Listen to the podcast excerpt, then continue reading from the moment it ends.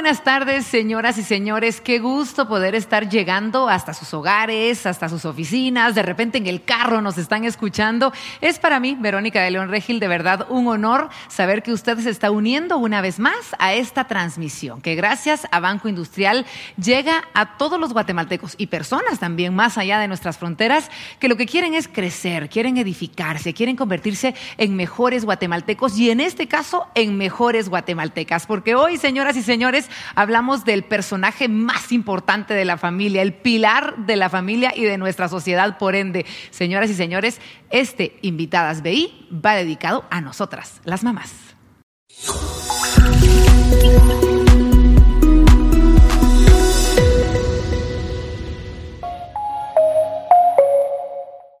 Así es, señoras y señores. Por supuesto que en el mes de mayo teníamos que dedicar este espacio, un programa completamente especial para nosotras, las mamás, esos seres que tienen tantas cosas intrínsecas y que además se han ido sumando diferentes roles. Cada vez estamos más completas, cada vez estamos más realizadas en nuestras diferentes labores y esto conlleva, obviamente, mucho más trabajo, mucho más fuerza, mucho más resiliencia y eso es de celebrarse, eso es de destacarse y es justamente lo que vamos a hacer hoy, hablando con muchas mamás que tenemos invitadas en nuestro estudio. Así que, señores y señores, en un ratito nada más se las presento, platicamos con ellas, sin dejar de mencionar nuestra invitada de lujo, una mamá, por supuesto, que además tiene muchísima experiencia en estudios de cómo funcionamos como seres humanos, cómo funcionamos como mamás, como familias, cómo podemos manejar más nuestra inteligencia emocional, nuestra forma de enfrentar la educación de nuestros hijos. Hoy tendremos un programa muy especial. Y antes de comenzar, yo quiero recordarles y que hagamos, eh, retrocedamos un poquito en el tiempo, porque hace unos meses usted recordará que Banco Industrial nos presentaba un mensaje maravilloso, un, un mensaje que nos identifica a todos los guatemaltecos y que nos dice, démosle. Pero si hay una palabra que decimos las mamás, es démosle. Si hay algo que no hacemos nunca las mamás es darnos por vencidas. Siempre vamos juntas hacia adelante viendo qué toca y comprometidas a lo que venga. Así que, señoras y señores, Banco Industrial lo sabe y justamente por ello ha lanzado esta nueva edición de Démosle para el Día de la Madre.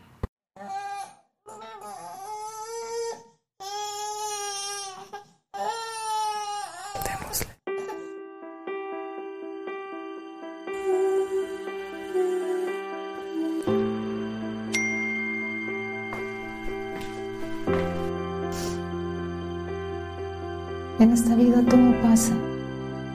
Vemos. Mamá, mira, hay algo que te quería decir y es que me voy a ir a estudiar al extranjero.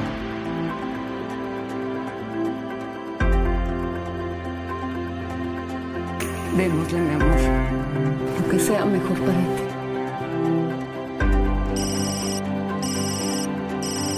Hola mamá, ¿cómo estás? Bien, mi corazón, ¿y tú?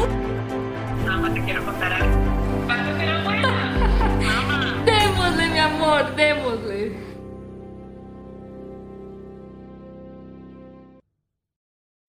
Yo quiero pedirle a todos un aplauso, por favor. Qué belleza de video, de verdad. Exalta todo lo que somos, todo lo que son esos seres que tenemos la dicha de contar a nuestro lado, en nuestras familias, a nuestras mamás, esas hermanas que son mamás, nuestras hijas que son mamás, hay que exaltarlas, hay que aplaudirlas. Usted, Señor, que yo sé, nos está viendo en este momento también, valore a esas mamás que tiene a su alrededor, porque este corazón, esta gana de querer dar todo lo que tenemos por nuestros seres amados, en definitiva debe agradecerse y debe exaltarse. Y eso es justamente lo que vamos a hacer hoy. Así que les cuento, nuestro invitados, invitadas BI de este día se llama Amor y tribu, descubriendo el poder de la familia. Fíjense ustedes, ¿y cuál es ese poder de las familias? Hoy estaremos hablando de todo eso, cómo nosotras las mamás podemos redireccionar ese poder que tenemos en nuestras familias para poder dar una crianza mucho más asertiva en cada uno de nuestros pequeñitos. Y como les decía, estamos conmemorando el mes de las madres con una invitada de lujo que además de ser mamá también tiene una historia impresionante y nos va a dejar una gran lección de vida. Todo eso se los voy a platicar hoy. Sabemos que las mamás son el pilar fundamental de la familia, la familia de la sociedad, y si hacemos nuestra regla de tres, las mamás son el pilar fundamental de la sociedad a la larga. Así que hoy Vamos a platicar un poquito de ese rol que, lo decíamos detrás de cámaras, es bastante difícil. Todas las mamás quisiéramos venir con una guía, con un manual bajo el brazo sobre cómo se deben hacer las cosas para convertirnos en mamás perfectas, pero no es así. La vida es imperfecta, nosotras somos imperfectas y por ende nuestra educación tiende a hacerlo, pero existen hoy en día herramientas, existen hoy en día profesionales como nuestra invitada de hoy que nos da la posibilidad de ir entendiendo un poquito más nuestro comportamiento y de esta manera llegar al mejor comportamiento de nuestros pequeños. Hoy está con nosotros nada más y nada menos que Katia Susana Valladares de Copper. Les voy a comentar un poquito sobre Katia, porque fíjense que ella es psicopedagoga con una maestría en orientación y asesoramiento familiar por la Universidad Computense del Centro Universitario de Villanueva.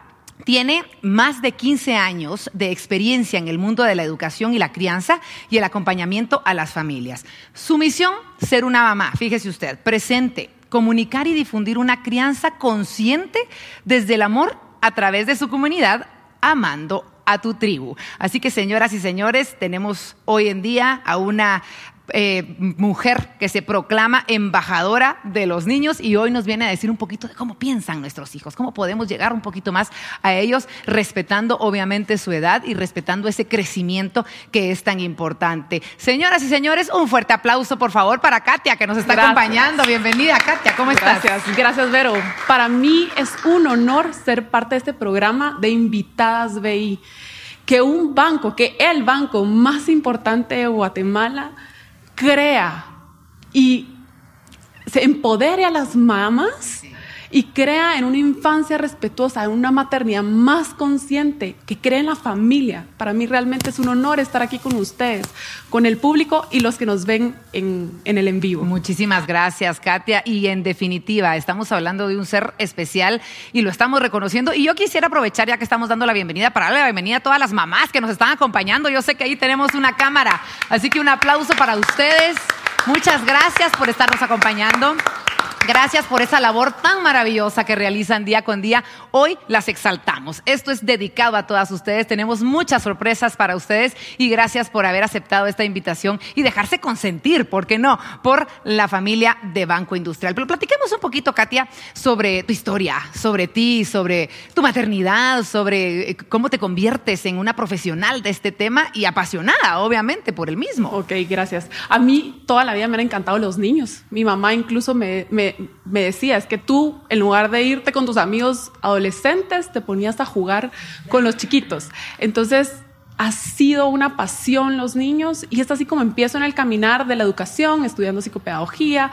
Luego, cuando me caso, veo la importancia de acompañar en equipo, de hacer equipo con mi esposo y nos metemos juntos a esta maestría de orientación familiar. Pero en medio de la pandemia, a muchas de nosotras, a muchas familias nos pasó que en medio de ese estrés, en medio de tanto cortisol, nos vimos educando desde el grito, desde la amenaza, desde el castigo. La desde- desesperación, sí, tal vez. Sí, entonces estamos viendo una realidad, estamos en un estado de supervivencia y esto lo reflejamos con los niños. Entonces yo lo estaba reflejando en mis hijos. No quería acompañar a mis hijos desde la amenaza, desde el grito, y lo estaba haciendo. Entonces, cuando tomo conciencia, empiezo en este caminar de la crianza más consciente, más respetuosa. Actualmente me dedico a acompañar familias y acompañar familias para que conecten, para que vinculen, acompañar familias para que en ese brinco de en lugar de acompañar al niño desde el grito, desde la amenaza, desde el castigo, desde el time out, hagan ese salto y lo hagan desde la conexión, desde el amor, desde la asertividad. Y esto es la crianza consciente, es hacerlo más consciente. Claro, me, encanta y de verdad son términos que aunque son recientes, se han, eh, eh, se han publicado muchísimo y la gente sabe cada vez más sobre estos términos que en definitiva pueden hacer la diferencia. Yo quiero aprovechar que tenemos acá a nuestras invitadas para que me, me puedan platicar un poquito qué creen ustedes que es una crianza consciente. Ustedes, pues obviamente vamos a desglosar un poquito las palabras. ¿Qué creen que es una crianza consciente para ustedes. Ahí me levantan la mano y podemos escucharlas, a ver quién quiere participar. Yo sé- si no, vamos a ver, a ver, aquí decidimos qué mamá quiere eh, platicar con nosotros. Así que vamos a ver quién, quién nos quiere ayudar ahí, por ahí. Este es un lugar seguro. Exacto. Nadie los va a Nadie criticar. dice nada ni Se vale a equivocarse. Gracias. Eh, buenas tardes a todos. Buenas tardes. Eh, yo creo que la crianza consciente va desde el primer momento en que uno está esperando a ese bebé, ¿verdad? Ajá. Hablarle pues desde el vientre y tener la conciencia de lo importante que es el crear, valga la redundancia, a una personita, ¿verdad? A un niño que va a depender al 100% de, de sus papás en todo momento, ¿verdad? Porque son seres indefensos. Entonces yo creo que algo muy importante es que siempre sea con mucho amor y que es difícil, ¿verdad? Porque como ustedes mencionaban, eh, pues tantas cosas que, que uno tiene en, en- el día a día y creo que uno debe dedicarse pues con mucho amor a, a cuidarlos y a criarlos. Completamente, muchísimas gracias por su comentario. Y es cierto, Katia, nos enteramos de que estamos embarazadas, de repente nos cae el 20 un poquito más adelante, ya cuando tenemos a alguien de, de- empezando a gatear y decimos, Jesús Santo, esta- este muchachito, esta muchachita depende de lo que yo le enseñe ahorita y esas van a ser sus herramientas para enfrentar su vida entera. Sí, así es. ¿Esto, esto es hacer conciencia? Pero no llega solo hasta ahí. No, justo en esos primeros tres años más Ajá. o menos, donde empiezan estos desbordes emocionales, es cuando la mayoría criamos desde un lugar automático. Entonces empezamos a cometer los mismos patrones y a repetir patrones. nos educaron a nosotros. Como nuestros, nos educaron. ¿Por qué? Porque en este sistema límbico está grabada nuestra memoria emocional. Entonces empezamos a reaccionar desde lo automático, desde lo que nos dijeron. Entonces, si en mi casa me dijeron es que sos una tonta, es posible que cuando se me active emocionalmente todo mi sistema límbico, yo repita esos patrones. Claro. Entonces, la crianza consciente es hacer un trabajo personal, reconociendo ese mundo interior, reconocer esos patrones, reconocer eso que me decían, reconocer y tomar conciencia de mis emociones cuando tengo a mi hijo de tres años haciendo una pataleta en el súper o cuando mi adolescente me somata a la puerta del cuarto y me dice, mamá, te odio. Entonces, en esos momentos, ir reconociendo cuáles son esas emociones que siento, cuáles son esos detonantes que me detona. Porque seguro que a ti te detona algo diferente que a mí. A mí, en mi casa, con mis hijos, me detona muchísimo que dejen los zapatos tirados. Eh, pero es posible que a ti quizá te detone más, eh, no sé, que te griten o que te contesten fea, mala, ¿sí? Entonces, para cada persona, para cada mamá, los detonantes van a ser diferentes y las ideas que nos repetimos en nuestra mente va a ser diferente. Entonces, yo siento enojo porque mi hijo me somató la puerta o yo siento enojo porque mi hijo está haciendo una pataleta, ¿sí? Ese enojo es natural que lo sintamos, pero lo que aumenta ese enojo y hace que reaccionemos desde lo automático son esas ideas que nos hacemos. Entonces este niño se va a volver un malcriado para toda la vida. Ese, este adolescente ya está que se vuelve una persona que no queremos eh, en, nues- en nuestra No, vida. De aquí Sí. al- a la cárcel, pues, de la casa a la cárcel. Ahora, Katia, una pregunta. ¿Qué tan malo es lo que nosotros vivimos? Porque yo creo que esa es una pregunta que nos hacemos las mamás a la hora de que investigamos todo este tema de la crianza respetuosa y todo lo demás. Es decir, yo digo, bueno, pues no soy delincuente, yo jamás le aventé la puerta a mis papás siendo adolescente, yo no hice, o escuchamos a los mismos papás, ustedes nunca nos hicieron un berrinche como ese niño. ¿Qué tan malo fue eh, bajo tu experiencia, porque nosotros no lo sabemos, somos seres humanos que no hemos estudiado lo que se podría haber logrado, ¿qué tan malo fue lo que hicieron con nosotros? Entonces son heridas, heridas emocionales. Quizá tú estás sin- sin- sentiste rechazo en ese momento y entonces ahorita de adulta eh, percibís un rechazo cuando una amiga no te contesta el teléno. Ok. ¿sí? Entonces se ve en las relaciones. Posiblemente no sos, un del- no sos una delincuente, estás siendo una profesional, pero aquí es el mundo interior. Aquí estamos hablando de nuestra autoestima, de nuestra autorregulación, que tanto yo me regulo. Porque entonces nos criaron desde la mochila de nuestros papás, nos, nos criaron desde las herramientas que tenían. Entonces, somos residuos de residuos de residuos de y residuos eso, de era, y eso era lo que sabían hacer, no se sabía Claro. hacer de otra manera.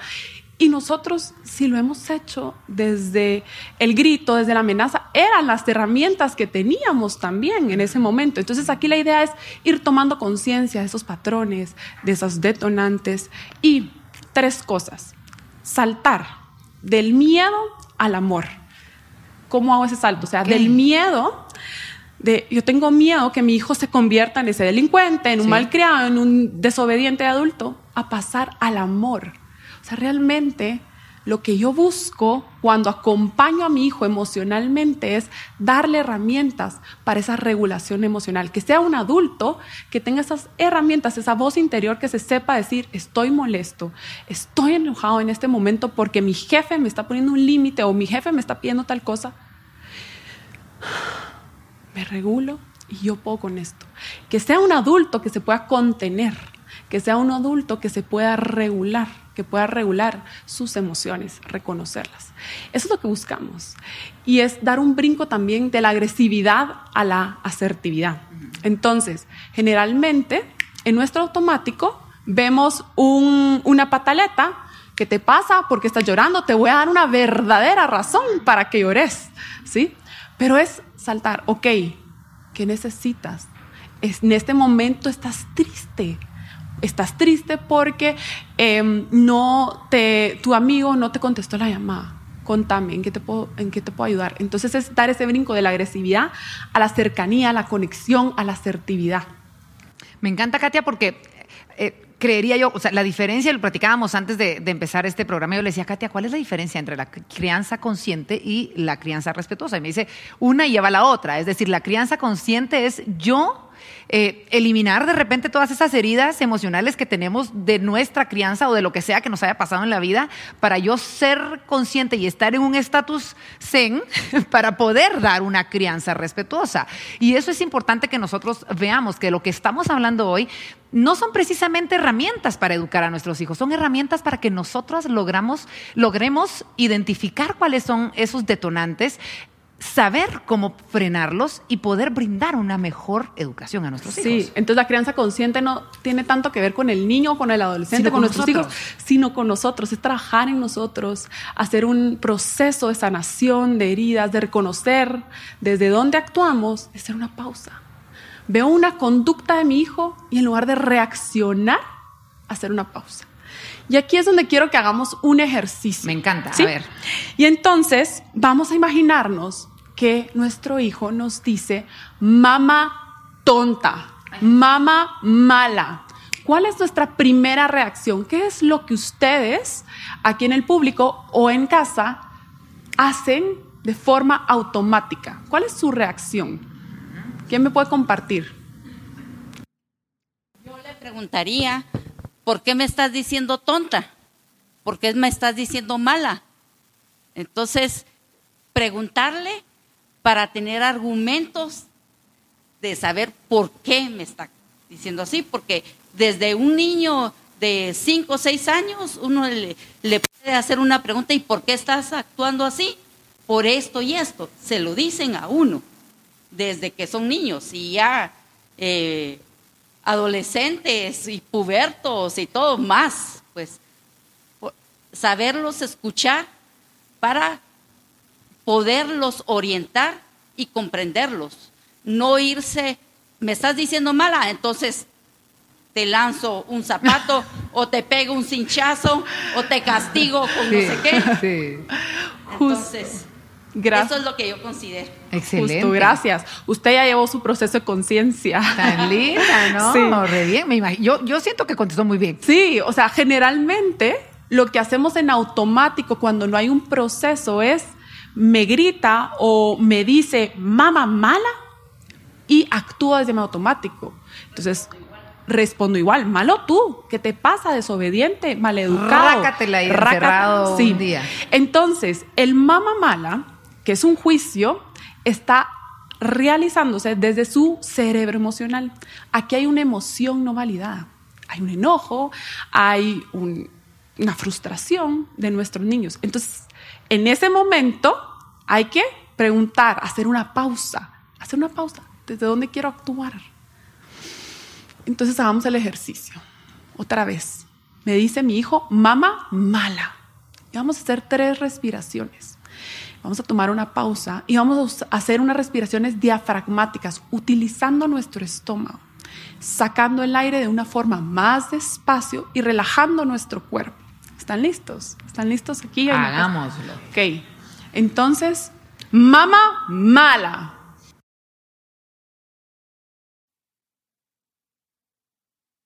¿Otra vez?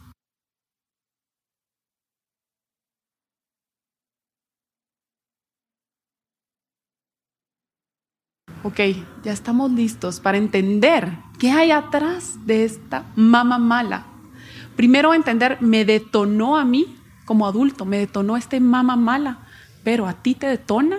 ¿Verdad? Puede ser que a ti sí y a mí, y a mí no, depende de cada uno. Y luego, si sí te detona, ¿cuáles son esos sentimientos? ¿Qué estás sintiendo? ¿Sentís enojo, frustración, miedo a que se convierta un malcriado para toda la Como vida? impotencia podría ser decir, Impotencia. híjole, aquí ya no puedo yo hacer nada con este ¿Y niño". qué hago ahora? Ajá. ¿Verdad? O también ver, analizar y tomar conciencia de cuáles son esas ideas falsas que nos decimos y nos repetimos para que esa emoción crezca. Se va a convertir en un malcriado para toda la vida. Es un abusivo. Hoy sí, me quiere jugar a mí. Lo está haciendo porque soy yo. ¿sí? Me quiere molestar quiere que yo me enoje. Entonces, un niño no quiere que tú te enojes, un niño no lo está haciendo por malcriado. En este caso, el niño o el adolescente que lo está haciendo es porque hay una emoción tan fuerte que no tiene herramientas para regularse porque por desarrollo su parte encargada de la regulación se, es la última en desarrollarse. Se empieza a desarrollar entre 7 y 25 años. Entonces, tenemos hasta los 25 años, si tenemos a alguien aquí de 25 años, todavía Le vamos su a perdonar lo que está nos en diga desarrollo. Ojo, no quiere decir que no aprovechemos este momento para poner límites. Ok. Acompañamos la emoción, pero ponemos el límite. Lo vamos a ir hablando, Vero. Porfa, porque yo me quedé ahorita un poquito de ahora, ahora qué hacemos, porque tenemos que contar el final de la película, Sí. ¿qué vamos a hacer? Entonces, Platiquémoslo. La crianza consciente con este ejercicio lo que quería hacer es, la crianza consciente es, tengo una conducta del niño, de mi hijo, hacer una pausa, un momento para decir desde dónde quiero actuar, desde dónde, qué es lo que quiero en este momento acompañar a mi hijo, cómo lo quiero acompañar. Desde, Bueno, y este es un ejercicio que la primera dirán ustedes, bueno, no me puedo poner a respirar tres veces cada vez que pase algo en la casa o- o me voy a convertir en una burla o yo qué sé. Obviamente son ejercicios que nos hacen ser prácticos, es decir, ya tenemos después las herramientas y ya va a ser mucho más fácil el poder llegar a este, a este estado en el que podemos analizar mejores las cosas. Me encantan este tipo de espacios, sobre todo porque tenemos la posibilidad de comunicarnos con ustedes, que están detrás de la pantalla también, que están dejando muchísimos comentarios y que tienen preguntas. Y yo quiero, por favor, que pongamos en pantalla una de las preguntas que nos llegan de la gente que nos está viendo en vivo y en directo en este momento, celebrando a mamá y aprendiendo un poquito más sobre cómo debemos descubrirnos, cómo debemos sanarnos para poder brindar una mejor educación a nuestros hijos. Y me informa producción que tenemos por acá esta pregunta, ¿cómo debo llevar esa crianza consciente si soy mamá? Trabajadora. Muchísimas gracias por su pregunta. Me imagino que esto implica muchísimo desgaste, muchísimo cansancio emocional, físico, psicológico. ¿Cómo podemos sobrellevar tantas cosas, Katia, y de ajuste tratar de ser mejores mamás de lo que ya tratamos de ser? Entonces la crianza consciente no es ser una mamá perfecta. Y eso es lo importante, es quitarnos de, de esta idea. Vamos a cometer errores. Mm, Vamos a cometer Claro. errores. Y en ese error, Vero, está el aprendizaje. Y nuestros hijos aprenden de esa imperfección, de esa vulnerabilidad, de cuando yo reconozco, mi amor, me equivoqué, te acompañé con un grito o te grité o perdí el control, lo voy a hacer mejor, voy a tratar, voy a reparar esto que Qué hice. gran lección. Entonces, cuando yo acompaño desde mi imperfección, estoy siendo consciente. Entonces, ¿cómo, regresando a la pregunta, cómo llevo una crianza co- consciente cuando trabajo? O una pregunta que me hacen mucho es, Katia, tú tienes cuatro hijos, ¿cómo llevas una crianza consciente con cuatro hijos? La crianza consciente no tiene que ver con si trabajo o no. No tiene que ver si tengo un hijo o cuatro hijos. La crianza consciente empieza en mí. Entonces es en reconocer, como habíamos hablado, es mis heridas, en sanar, en llevar un proceso psicológico de sanar mis heridas, de desde dónde reacciono. Si en este momento reaccioné mi automático, grité, le pegué, le golpeé, lo castigué, ¿por qué lo hice? ¿Cuál fue mi detonante? ¿Cuáles fueron esas ideas? Y aprovecho este momento para aprender, para crecer, para tomar conciencia. Y yo creo, Katia, que a la larga, cuando apliquemos la, la crianza consciente o este tipo de, de ejercicios que nos estás enseñando, va a ser menos cansado ser mamá. seguro, o sea, es menos cansado porque no estás buscando esa perfección. El otro día me regalaron una t-shirt que dice mamá perfecta, esposa perfecta, eh, mamá cansada o algo así. Ajá. Entonces, cuando queremos ser mamás perfectas, va a ser desgastante. Entonces, es muy difícil lograr ese equilibrio con el trabajo, porque ya es cansado el trabajo, ya es cansado la maternidad, y entonces llego y ya no quiero hacer nada en mi casa. Entonces, la idea es llegar a mi casa y acompañar desde un lugar más consciente y no perfecto. ¿Qué podemos lograr, Katia, en base a todo esto y qué podríamos dejar de lograr? Es decir, ¿qué poder tiene la familia, nuestra educación, nuestra formación, esos primeros años de vida sobre nosotros? Platiquemos un poquito sobre ese tema. Entonces la familia en los primeros años, siete años de vida, para el niño es clave. Es este ente, es este lugar donde el niño comprende su mundo, comprende el mundo y comprende su lugar en el mundo. Entonces, estos primeros años de vida son muy vulnerables, necesitan de cuidado, necesitan de un adulto, necesitan de esos cuidadores primarios. Pero hay tres poderes que yo podría definir. El primero, el poder que tiene la familia y la mamá en los niños es darles la seguridad, que esa familia sea un lugar seguro.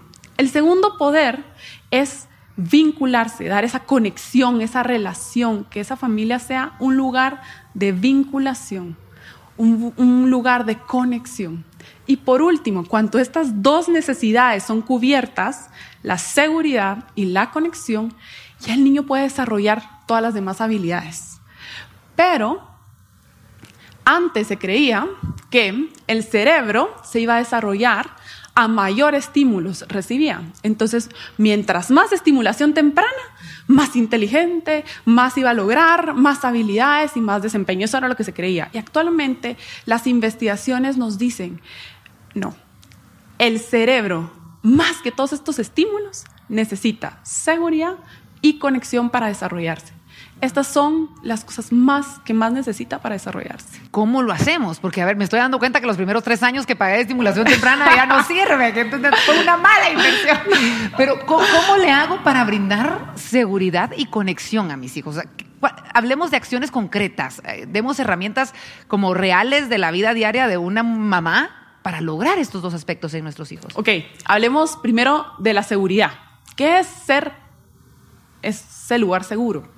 Y entonces quiero que primero hablemos de que no es estar seguro.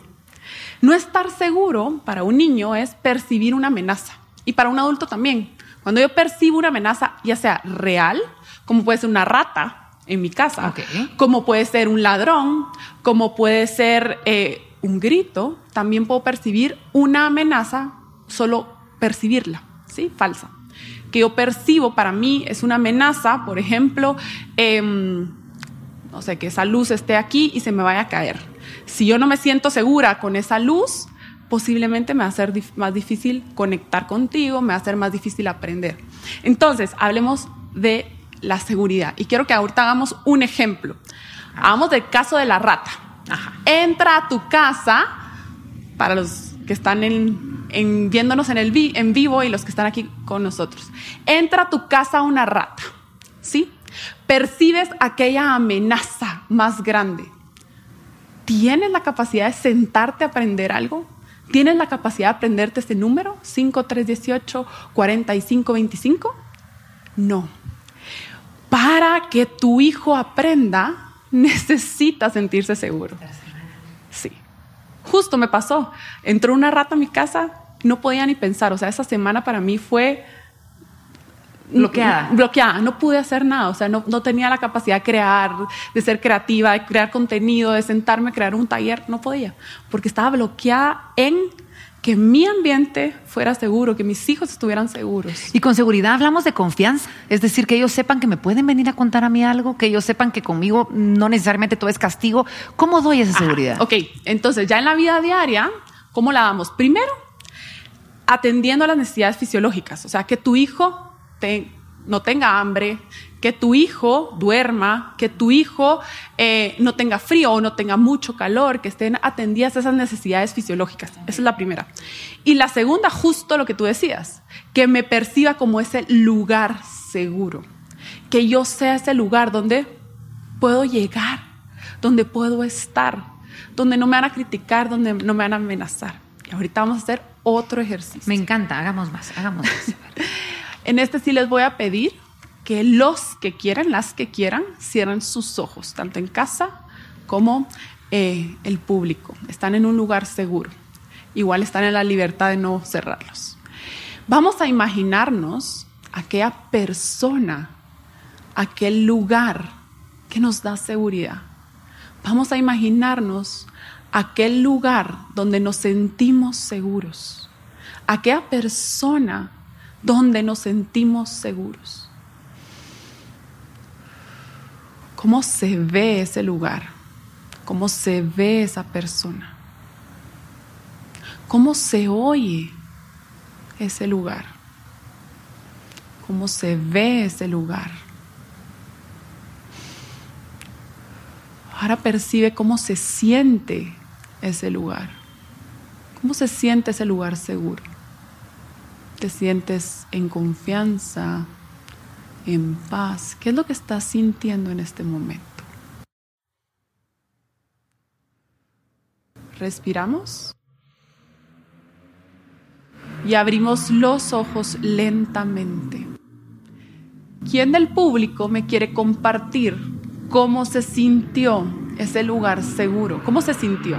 No me tienen que compartir quién es o cuál es el lugar. ¿Cómo se sintió ese lugar seguro? Y tú que estás en, en casa, puedes escribirlo en los comentarios. ¿Cómo se ve o cómo se siente ese lugar seguro? Eh, yo lo sentí agradable, con un aroma fresco, con luz, con que el viento me soplaba la cara, yo me imaginé en un bosque. Y entonces, pero en, en, un, en un bosque tranquilo, no en un bosque donde le iba a salir a uno el lobo, sino algo tranquilo que me daba paz.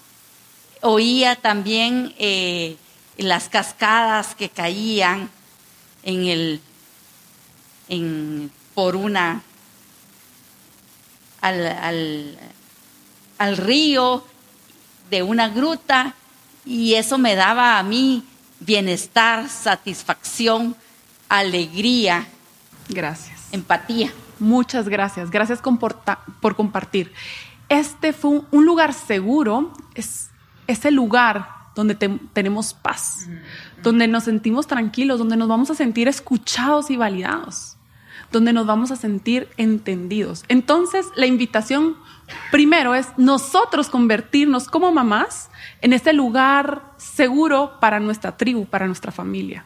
Me encanta, Katia. Yo voy a pedir, por favor, si podemos venir a este bloque de mamás también para ver.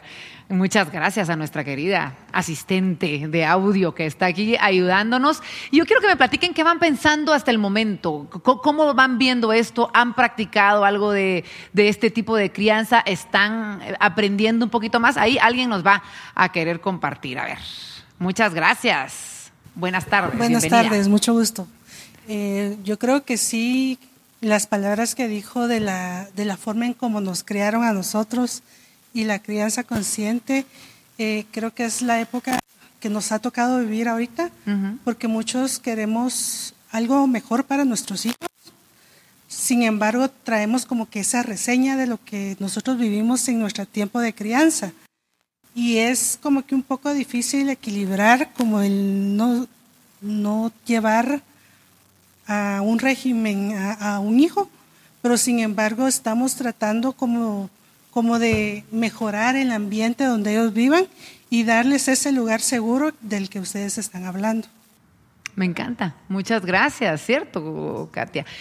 Yo, quisiera platicar un poquito. La mayoría de los detractores de la crianza respetuosa o todo esto eh, comentan y dicen, pero es que entonces, ¿cómo puedo poner yo límites? Es decir, esto es darle todo, ser incondicionales y yo aquí estoy para lo que sea, casi que convertirnos en punching bags para que nos den duro en cualquier momento.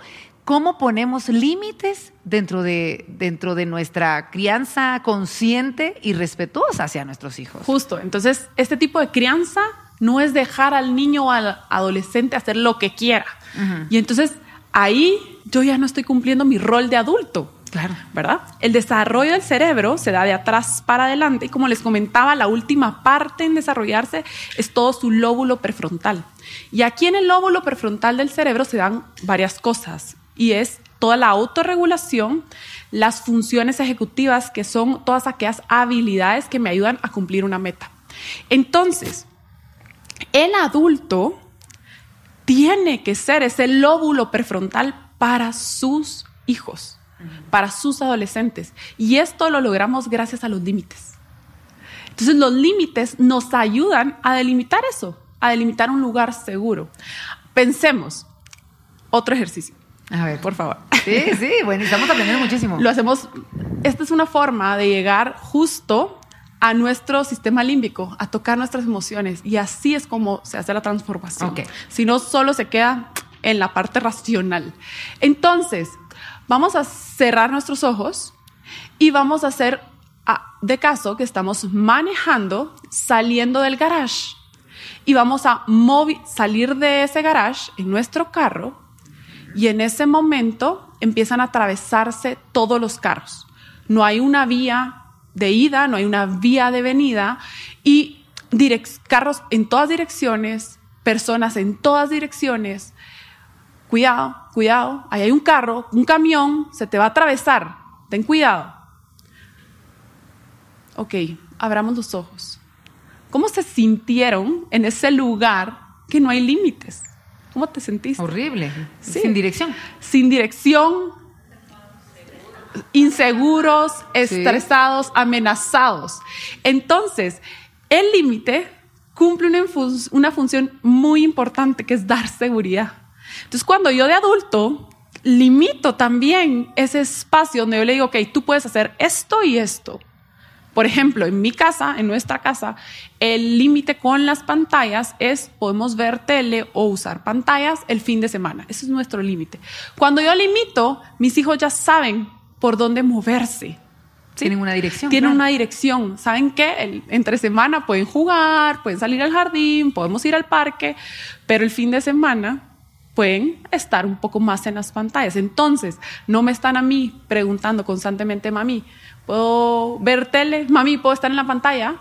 Porque ellos se sienten seguros con ese límite.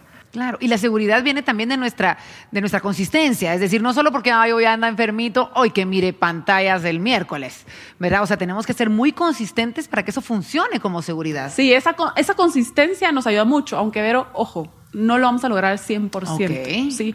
Y ahí es donde no es buscar la perfección, es la conciencia. Entonces, no vamos a lograr al 100% cumplir esa consistencia con los límites, pero la idea es tratar de que sea constante. ¿Y por qué? Porque nuestro cerebro busca patrones. Entonces, en la medida en que sea más constante, nuestros niños, nuestros adolescentes van a encontrar ese patrón y va a ser más fácil cumplirlo, mucho más fácil. Seguramente. Katia, ¿cómo podemos poner límites sin que sintamos que vienen de nuestra educación Control. extraña que traemos o de nuestros patrones que debemos eliminar? O sea, poner límites conscientes, podríamos decirles de esa Sí. manera. ¿Cómo sabemos si nuestros límites son conscientes o estamos exagerando? Si vamos por- porque de repente a la hora de poner límites, yo no estoy enojada. No es que me esté sacando de quicio algo, simplemente estoy poniendo límites, pero podríamos estarlos exagerando o podríamos estarlos poniendo desde nuestros patrones erróneos. Ok, gracias, pero esta pregunta buenísima. Entonces, el límite, el objetivo de un límite no es controlar al niño, no es cambiar su conducta. Ahorita vamos a hablar del cambiar la conducta, porque eso es una parte importantísima. Entonces, no queremos cambiar su conducta como tal, no queremos controlar al niño, lo que queremos es establecer un lugar seguro para ellos y para mí. Entonces es una relación de respeto. Busco en mis límites también establecer una relación de respeto donde respetamos al niño, pero nos hacemos respetar, nos damos nuestro lugar. ¿Sí? Entonces el límite no siempre le va a gustar al niño. El límite no siempre le va a gustar al adolescente. ¿Verdad? Entonces ahí nos va a tocar contenernos validarlos, acompañar sus emociones, no cambiarlas, abrazarlas, validar esas emociones, pero me mantengo firme en mi límite. Validar es decir, entiendo que estés molesto porque esto no es de tu agrado, lo entiendo, pero así es la cosa. Ok, pongamos un ejemplo para chiquitos y después hago un ejemplo de adolescentes.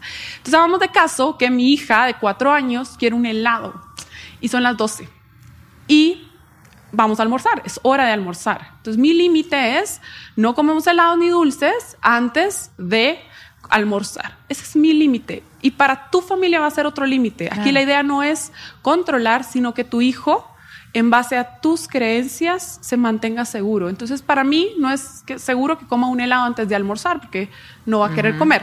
Entonces, no le va a gustar el límite. Ella va a querer y va a hacer todo lo posible por su helado. Y va posiblemente tirarse, desbordarse, gritar, decirme mamá mala. Y aquí es donde me toca acompañar la emoción, validarla, abrazarla. No la voy a cambiar, no quiero distraerla, no quiero apagarla, quiero acompañarla. Entonces, valido. Mi amor, yo sé que estás molesta y puedo contar la historia. Estás molesta porque tú quieres este helado de chocolate. Tú quieres este helado de chocolate y el helado te lo puedes comer después de almuerzo. Eso es lo que te pasa a ti. Te noto frustrada, te noto enojada, te noto desbordada. Estás gritando. Aquí estoy para ti. Aquí estoy para ti. Te acompaño te valido en la emoción, te acompaño en tu enojo, pero el helado es después de almuerzo. Entonces me mantengo firme en mi em, límite, ¿verdad? Y entonces ahí es cuando no es caer en una crianza permisiva, dejar al niño hacer lo que quiera o darle todo lo que pide. Es en base a lo que nosotros consideramos como adultos, lo que es seguro, lo que es respetable para crear una relación, un vínculo, eh, pongo mis límites. En un adolescente podría oírse así. El adolescente quiere una fiesta el día que hay una actividad familiar. Entonces, eh, somata la puerta, entra gritando, es que me quiero ir de la casa, nadie me entiende, yo quiero estar con mis amigos. Así se podría oír un desborde emocional en un adolescente. Entonces, puedo dejar un espacio de calma, que se regulen, que se bajen, y puedo acompañar puedo acompañar esas emociones y decir, ok, yo entiendo que estés molesto, yo entiendo que tú querías ir a la fiesta. Eso lo entiendo, estás frustrado, estás molesto. Aquí estoy para acompañarte en tu enojo y en tu frustración. No por eso va a ir a la fiesta.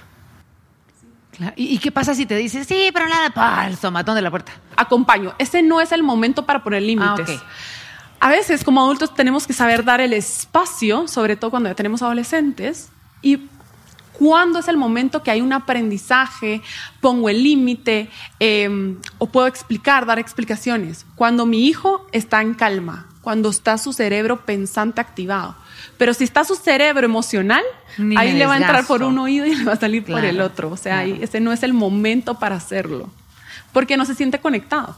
Claro. Entonces, no. Hay frustración, hay enojo, hay tantas emociones que en definitiva no vamos a lograr nada. Quiero recordarles que tienen todavía unos minutitos para dejarnos sus preguntas en el sector de comentarios, independientemente de cuál sea la red social en la que nos esté viendo. Y por supuesto, nosotros vamos a estar haciéndole llegar a nuestra experta estas preguntas. Y a ustedes acá en el público, por favor, si van teniendo, yo que ustedes aprovechaban esta joya de profesional que tenemos hoy con nosotros para, híjole, casi que darnos asesoría personal Cuéntenme qué es lo que más temen ustedes como mamás, porque yo creo que eso también es, importante. Yo te digo, Katia, tengo un lista, tengo como tres o cuatro mamás que me encantan cómo son sus hijos y cada vez que tengo miedo de algo la llamo. ¿Qué hacías cuando hacía, cuando pasaba tal cosa? Y, pero qué bonito poder tener este tipo de herramientas y, basarnos en cómo funciona el cerebro de nuestros hijos, cómo funcionamos nosotros para poder hacer un mejor trabajo. ¿Alguna mamá que tenga alguna pregunta por acá? Ay, me encanta, por favor, vamos a darle el micrófono para que me vaya diciendo qué necesita saber. ¿Cómo está? Bienvenida y feliz Día de la Madre desde ya. Gracias, buenas tardes. Eh, primero, pues quiero expresar que me interesa mucho el tema. La verdad, el hecho de que primero nosotras tengamos que tomar conciencia de nuestras emociones y cómo las vamos a manejar ya en la familia, pues sí es un proceso bastante largo, pero es sumamente importante, ¿verdad? Eh, mi consulta es, por ejemplo, en el caso de la fiesta. ¿Hay alguna forma de poder llegar a algún acuerdo o cuál sería la mejor forma? Si, por ejemplo, la fiesta familiar es, es a mediodía y por la tarde el adolescente podría asistir a ese evento, ¿cómo se podría manejar eso? Justo así, ¿verdad? O sea, es- esto depende, los límites dependen de cada familia, ¿verdad? De ir interiorizando en esa situación, si se puede, si no se puede. Eh, no hay, esto es bien importante, no hay un manual que yo les pueda decir, esto tienen que hacer en este caso, o así es la forma en que lo tienen que hacer. Es ok, tomar conciencia nuevamente y decir, esto se puede, no se puede, puede ir, no puede ir. Eh, y se vale, se vale que los dejemos y logremos esos acuerdos, ¿verdad? Muchas gracias. Tenemos a otra mamá que tiene pregunta por acá. Bienvenida. Adelante. Muchas gracias. La pregunta es, eh, en un adolescente, por ejemplo, eh, tiene dos opciones, acompañarte a, al súper, por ejemplo, eh, aprovechando que está grandote y que te va a ayudar y lo que sea. Pero él quiere sus videojuegos. Entonces, eh, mami, es la hora de que me tengo que conectar, entonces eh, no voy. ¿Qué haces ahí? ¿Qué haces en ese caso? Porque realmente puede no ir, puedes permitirle no ir, pero sabes que si le permites que se quede con el teléfono, con la pantalla, eh, uno dice, eso no se tiene que hacer. Pero igual vas a crear ese enojo si le dices no o lo obligas a ir. ¿Qué hacer en ese caso? Gracias. Muchas veces tenemos miedo a decir no. No pasa nada si dices no. Y ese no es sano. ¿Sí? Eh, esos momentos de frustración de nuestros hijos son sanos. Que ellos acompañarlos, aquí nuestra labor es acompañarlos emocionalmente, validarlos, contenerlos, decirles, estás enojado, estás frustrado. ¿Sí? pero mantenernos en el límite. ¿Por qué? Porque tú sabes lo que es seguro para ellos. Tú sabes lo que es bueno. Y lo que está sucediendo en un adolescente es que su cerebro todavía está en desarrollo. Todavía hay mucha reconexión a nivel neuronal. Entonces necesita un adolescente dos cosas. Tus límites y otra cosa muy importante que tienen los adolescentes es que necesitan pertenecer sentirse parte de. Entonces cuando yo valido, cuando yo acompaño en esas emociones, cuando yo le doy roles también y responsabilidades, entonces lo estoy haciendo que pertenece, que pertenezca a tu familia, que, que se sienta parte de. Una cosa es muy diferente, ah, ok mamá, es que no quiero ir, ah, tú y tus berrinches tú y tus eh, deseos, ¿verdad? O ya vas tú otra vez. Ahí no estamos acompañando. O, o venís conmigo o te quedas toda una semana sin eh, videojuegos. Ahí estamos castigando la emoción. En una estamos ignorando, en otra estamos castigando la emoción. En este tercer caso se podría oír cuando queremos distraer la emoción. Va, no jugues videojuegos aquí en la casa, pero te doy mi celular para que juegues en el carro o mientras vamos en el súper. Estamos distrayendo, distrayendo la emoción y entonces Sí, pues. no la acompañamos y no la validamos. ¿Verdad? Hagamos de caso, Vero, que entras tú a la casa, a tu casa, después de un día muy cansado, eh, donde te despidieron. Te despidieron de tu trabajo, llegas tú con tu pareja y le dices, mi amor, me despidieron. Ignorar la emoción sería, ah, ya vas tú con tu llorando, llorando porque te despidieron, ¿qué te pasa? O castigar, si seguís llorando, Vero, por eso, ya no vemos tele juntos en la noche. La serie, la serie. O distraer sería, ah, ok. Entonces, eh, estás triste, va, para que ya te calmes, entonces eh, te voy a llevar a un cafecito para que te distraigas o para que eh, te, tener aquí, agarra mi celular. Estamos distrayendo la emoción. Uno en esos momentos, el niño, el adolescente, el adulto, lo que necesita es un acompañamiento. No necesitas eh, que, te, que te den consejos, no necesitas eh, que te invaliden o que te distraigan la emoción. Aquí es abrazarla. Empatía. Empatía, agarrarla, abrazarla, acompañar esas emociones. Y de esa forma nuestros hijos se van a sentir validados y vistos. Vamos a ver si tenemos una pregunta más acá entre nuestras mamás. Aquí, por favor, tenemos a una mamá. Vamos a ver quién le pasa el micrófono. Ah, ya lo tiene. Buenísimo. Por favor, dígame su pregunta. Muchas gracias. Buenas noches. Eh, bueno, yo creo que a todas en algún momento nos ha pasado en pues, que nos desbordamos y le grité, la regañé y le digo, bueno, te vas a tu cuarto. ¿Qué pasa después? Obviamente, pues después viene la culpa y, y me siento y digo, pues obviamente fui inconsciente y me siento mal, con culpa. ¿Eso tiene algún tipo como de, de enmiendo? O, y, me pongo a pensar, le hice un daño a nivel psicológico, eh, ¿cómo, ¿cómo lo puedo enmendar, verdad? O cómo hablar con un niño pequeño y decirle, mira, muchas veces lo he hecho, le pido disculpas, pero me queda esa culpa de, híjola, no sé si la regañé mal y le voy a causar, un, daño hasta psicológico. Entonces, eso se, puede trabajar, eh, tiene algún enmiendo, no sé, no sé pues, si me entiende la pregunta. Justo, gracias, te entiendo re bien la pregunta. Entonces, aquí la pregunta es, ¿qué hago cuando actúo desde mi automático, eh, castigo o grito o pego y luego entra la culpa? Entonces, cosas bien importantes a entender. Primero, empezar por mí. A mí esta parte me gusta. Eh, cuando cometo un error, el error se convierte en tu oportunidad. Entonces, aprovechar este momento para decir qué fue lo que me detonó, qué fue lo que esas ideas falsas, cómo reaccioné ante esta conducta y cuál fue la conducta que me hizo estallar. Estas son cosas importantes de tomar conciencia. Después, eh, la culpa, ¿qué es lo que hace la culpa? La culpa lo único que hace es activar todo nuestro sistema límbico como mamás. Y entonces, si yo entro en un círculo de culpa, no hay cambio, no hay conciencia. Entonces, por eso es reconocer desde dónde acompañé, que es mi humanidad, mi imperfección, que nos va a pasar a todos. ¿sí? Para que haya realmente un daño psicológico así como para que haya un aprendizaje, tiene que pasar muchas veces, repetitivamente.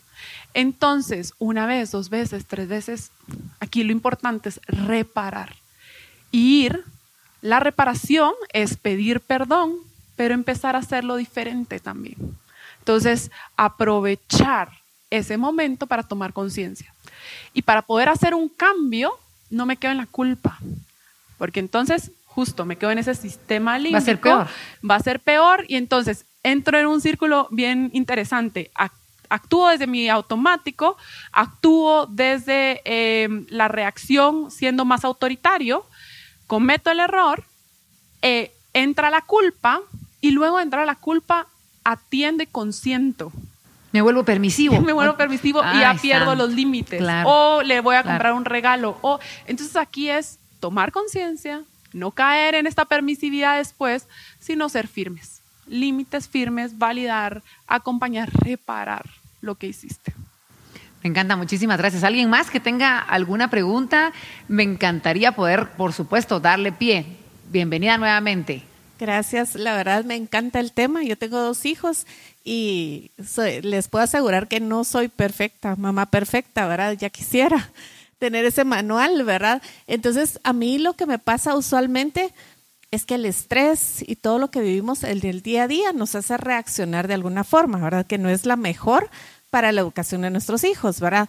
Y pasa en algunos casos, ¿verdad? Con los niños que uno da una instrucción una vez y la da otra vez y la da una tercera vez y los niños pues siguen eh, jugando o haciendo lo que están haciendo, ¿verdad? Entonces, eh, ¿qué podemos hacer en esos casos, verdad? Porque la reacción de nosotros como humanos es, bueno, al final terminamos regañando, castigando, ¿verdad? Que creo que no es lo mejor según lo que hemos aprendido el día de hoy acá, ¿verdad? Y lo que queremos es que ellos puedan tener esas responsabilidades desde niños, ¿verdad? Y crecer y ser mejores cada día. Ok, gracias, gracias por tu pregunta. Entonces, generalmente castigamos o regañamos a nuestros niños porque eh, no sigue una instrucción, porque es desordenado, porque dejó las cosas tiradas, no hizo sus tareas. Todas estas son funciones ejecutivas que se empiezan a desarrollar en nuestro lóbulo prefrontal que empieza de 7 a 25 años. Por eso es que necesitamos esa repetición. ¿sí? Para dar una instrucción asertiva, yo al niño y al adolescente le tengo que decir que sí espero de ellos. No es, si yo te digo a ti, no pienses en un elefante rosado, ¿en qué piensas? Si, tú, si te digo no corras, ¿en qué piensas? Si yo te digo camina despacio, camina así y te lo modelo, entonces tú piensas en caminar. El cerebro piensa en imágenes. Entonces, para dar una instrucción, si yo se lo digo desde la mesa, mi amor, vamos a comer, a comer, a la tercera voy a pegar un grito y el que no venga a comer se queda sin eh, la tele el fin de semana. Y entonces ya castigo y actúo desde mi automático. Entendamos un principio. El niño se rige por el principio del placer. El adulto también. Se va a quedar en ese lugar que se siente cómodo y está feliz. Si tu hijo está, está feliz jugando a, las, a los carritos o, está, o tu hijo está feliz jugando a las muñecas, por más que su mamá esté gritando en, la, en el comedor para que vaya a comer. Y aparte para ir a comer. No, no va a querer. Entonces, tenemos que acompañar esas transiciones. Para los niños y los adolescentes las transiciones son difíciles porque están felices en ese lugar. Entonces, primero puedo anticipar, anticipo en tanto tiempo eh, vamos a ir a comer, en tanto tiempo nos vamos a ir del parque a la casa, en tanto tiempo va a ser la hora de apagar la tele. Anticipo. Y eso para el niño, todavía el niño chiquito, no tiene el concepto de tiempo. Entonces se lo puedo poner con un reloj de arena o se lo puedo poner con un cronómetro visual. Hay una aplicación donde tú puedes bajar y cuando se quita lo rojo termina y suena. Entonces, le anticipo al niño, mi amor, cuando suene el reloj, nos vamos a apagar la tele. ¿Ok? Entonces, suena el reloj, adivinen qué hago. Hago que se cumpla ese límite. Entonces, ese es el momento para, para que se cumpla el límite. Me acerco y me bajo a su nivel, porque esto es difícil, esas transiciones son difíciles para los niños. Entonces me acerco a su nivel, me bajo a su nivel y le digo, mi amor, es hora de apagar la tele. Y en este caso puede ser que se desborde, llore, eh, haga un berrinche, tenga una pataleta y ahí lo valido. Mi amor, yo sé, yo entiendo que tú no quieres apagar la tele. Sé que esto es difícil, querías terminar de ver Peppa Pig, querías terminar de ver PJ Mask, querías terminar de ver Mujercitas. Eso debe ser después. Ya no. Pero en este momento vamos a apagar la tele, es hora de comer. ¿La pagas tú o la pago yo? Le doy dos opciones. Ok. ¿Sí? Es más fácil para el niño cuando tiene dos opciones atender a la instrucción. Entonces, te quieres sentar, vamos a comer, es hora de comer. Fíjense en la voz firme que estoy usando. Vero, ¿de qué color es mi saco? Azul. Esa es la voz firme y asertiva. ¿Sí? Me dio no miedo. Me... Dije, ¿será que es azul es negro? No me dijo, es azul. Tampoco me dijo, es azul. Me dijo, es azul. Esa es la voz asertiva, esa es la voz eh, firme que tenemos que utilizar en nuestros límites. Porque entonces si nosotros llevamos con duda, mi amor, es hora de comer. Es hora de comer. Es hora de pagar la tele. No hay esa firmeza.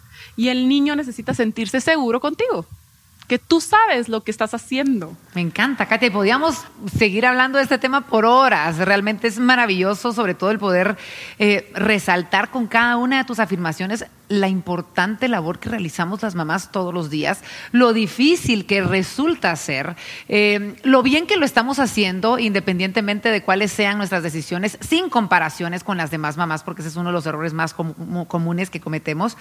Y me encantaría poder cerrar, Katia, con, con esta pregunta. ¿Cuál es el rol de una mamá para ti? Porque tenemos como un concepto muy formulado socialmente eh, eh, que nos educan para decir cuál es el rol de la mamá.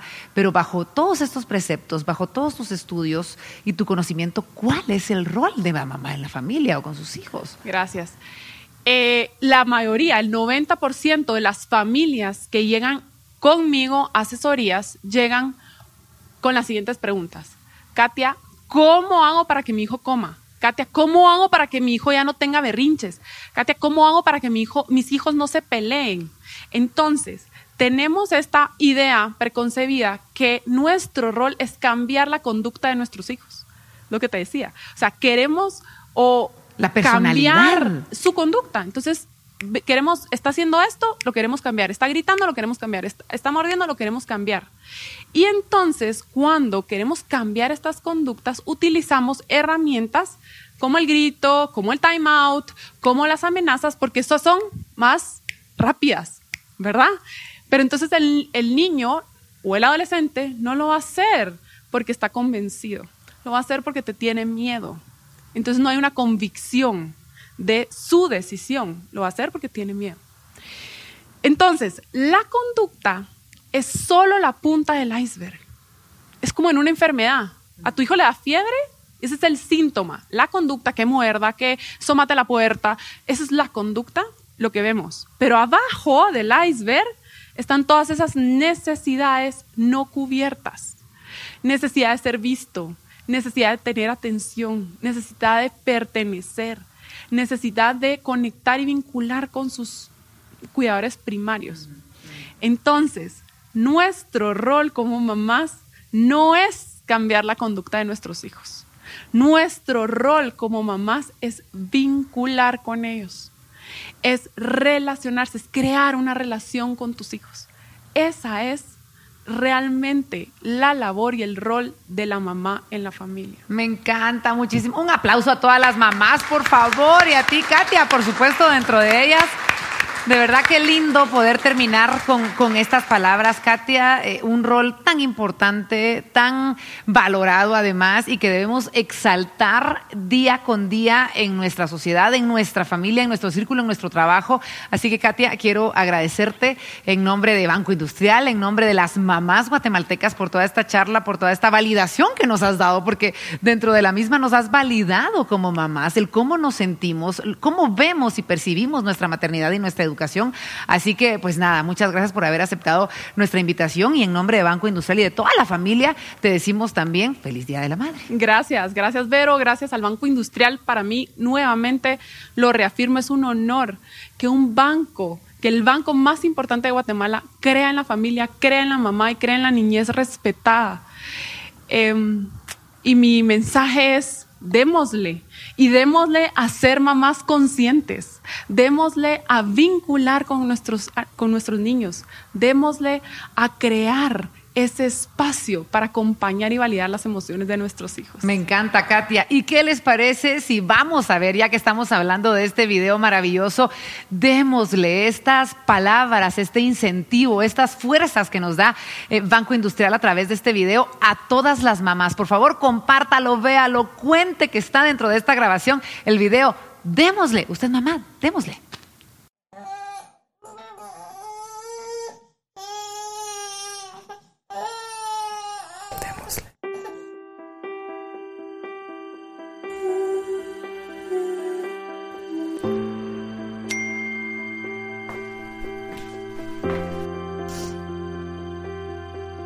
En esta vida todo pasa. Démosle. Mamá, mira, hay algo que te quería decir y es que me voy a ir a estudiar al extranjero.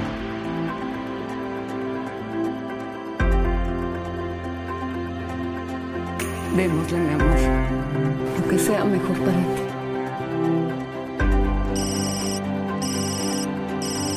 Hola mamá, ¿cómo estás? ¿Y en mi corazón y tú? Mamá, te quiero contar algo.